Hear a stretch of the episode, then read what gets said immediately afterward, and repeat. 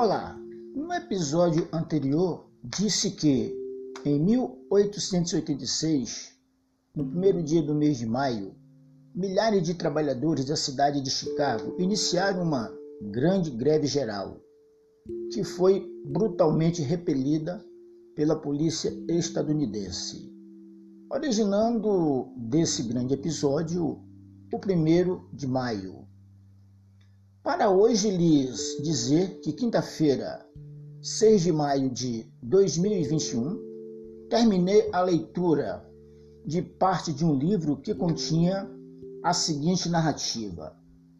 Vivi pessoalmente a experiência estilhaçadora da tortura em outubro de 1975 em São Paulo. Sobre os diversos aspectos, ela abalou a minha crença na bondade intrínseca da natureza humana, atingindo com o tempo os próprios alicerces filosóficos da minha visão do mundo. Isso se refletiu em um grau crescente de ceticismo que sempre me desafia. É uma experiência de efeito corrosivo que me faz descrer dos seres humanos e das soluções que eles propõem, levando-me a um isolamento perigoso e aprofundando o insuportável sentimento de solidão. Corroído pela descrença, mergulhei numa indecifrável orfandade. A tortura é, antes de mais nada, uma agressão calculada, fria e torpe contra a dignidade humana. Se alguém justifica seu emprego num caso especial, logo estará justificando o seu uso generalizado. Vou repetir: seu uso generalizado. E assim se destrói a base moral da sociedade. Para também lhes apresentar um outro complemento a mim enviado pelo professor Herbert Sonka, ativista do movimento social que diz assim: Sejamos francos, as favelas não deixam de ser um panóptico, um grande laboratório da burguesia que funciona como uma imensa penitenciária a céu aberto. Quem vai monitorar, controlar e intervir quando a fúria das massas convulsionar a ordem civil burguesa e derrubar o sistema capitalista? A ideia é transformar o Estado no vigia noturno, aquele que nunca dorme, porque só um vigilante implacável que observa a todos os movimentos saberá quando e como intervir com eficiência para aplacar a fúria dos prisioneiros sem que eles saibam que estão sendo vigiados. Ilude-se quem achar que o Estado não monitora as favelas.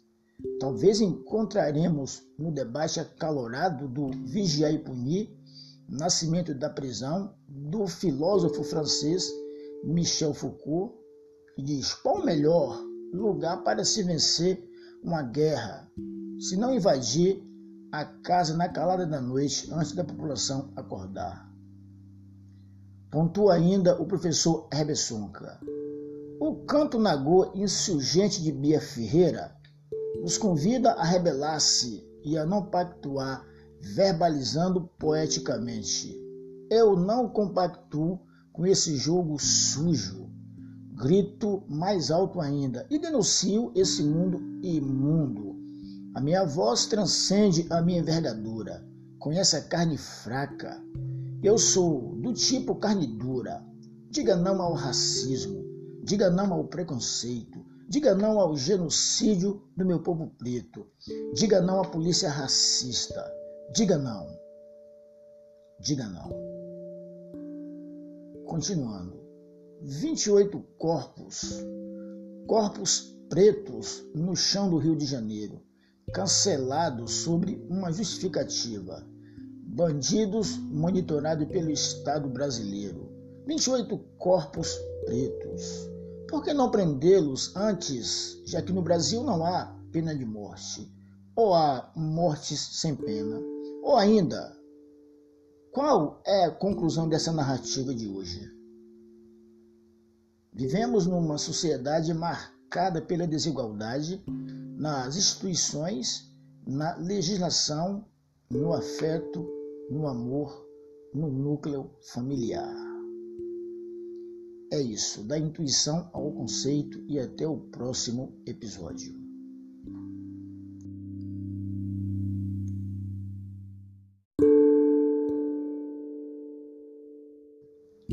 Olá, no episódio anterior disse que em 1886, no primeiro dia do mês de maio, milhares de trabalhadores da cidade de Chicago iniciaram uma grande greve geral, que foi brutalmente repelida pela polícia estadunidense, originando desse grande episódio o primeiro de maio.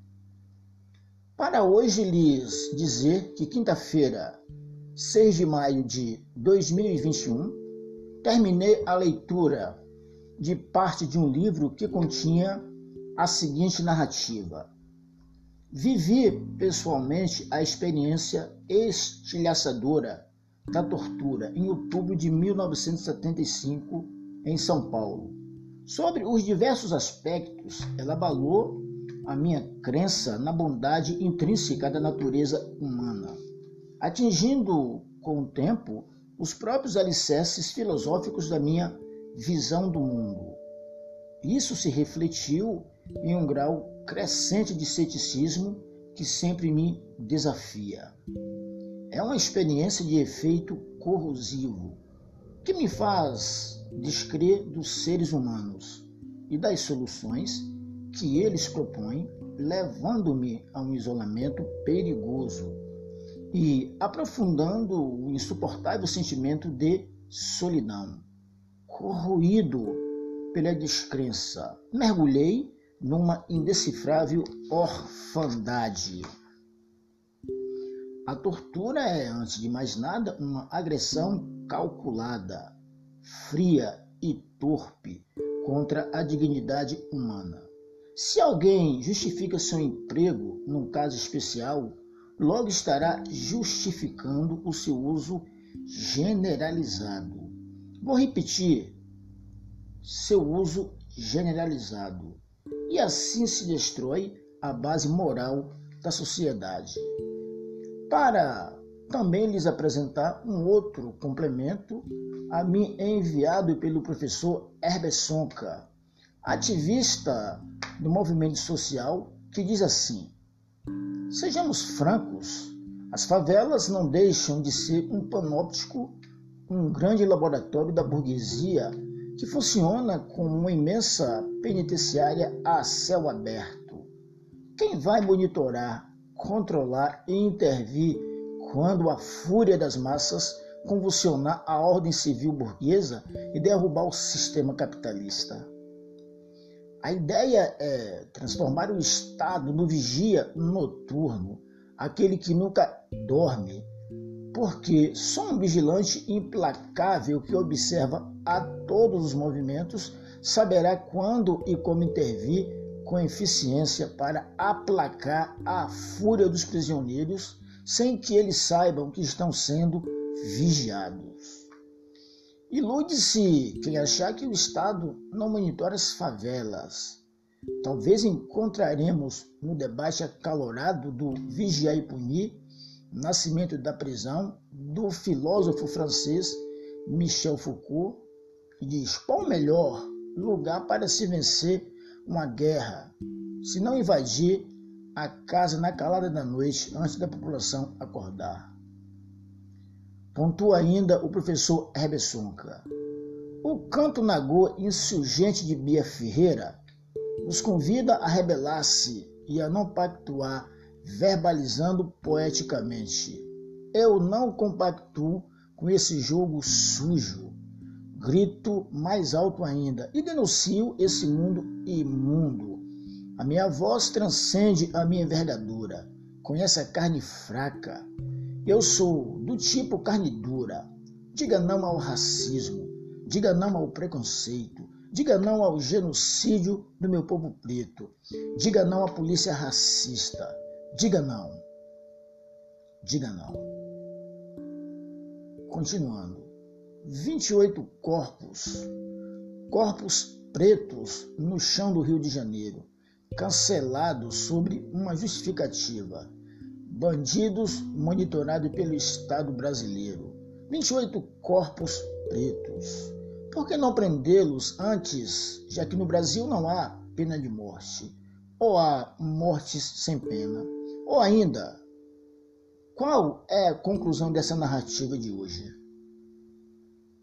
Vivemos numa sociedade marcada pela desigualdade nas instituições, na legislação, no afeto, no amor, no núcleo familiar.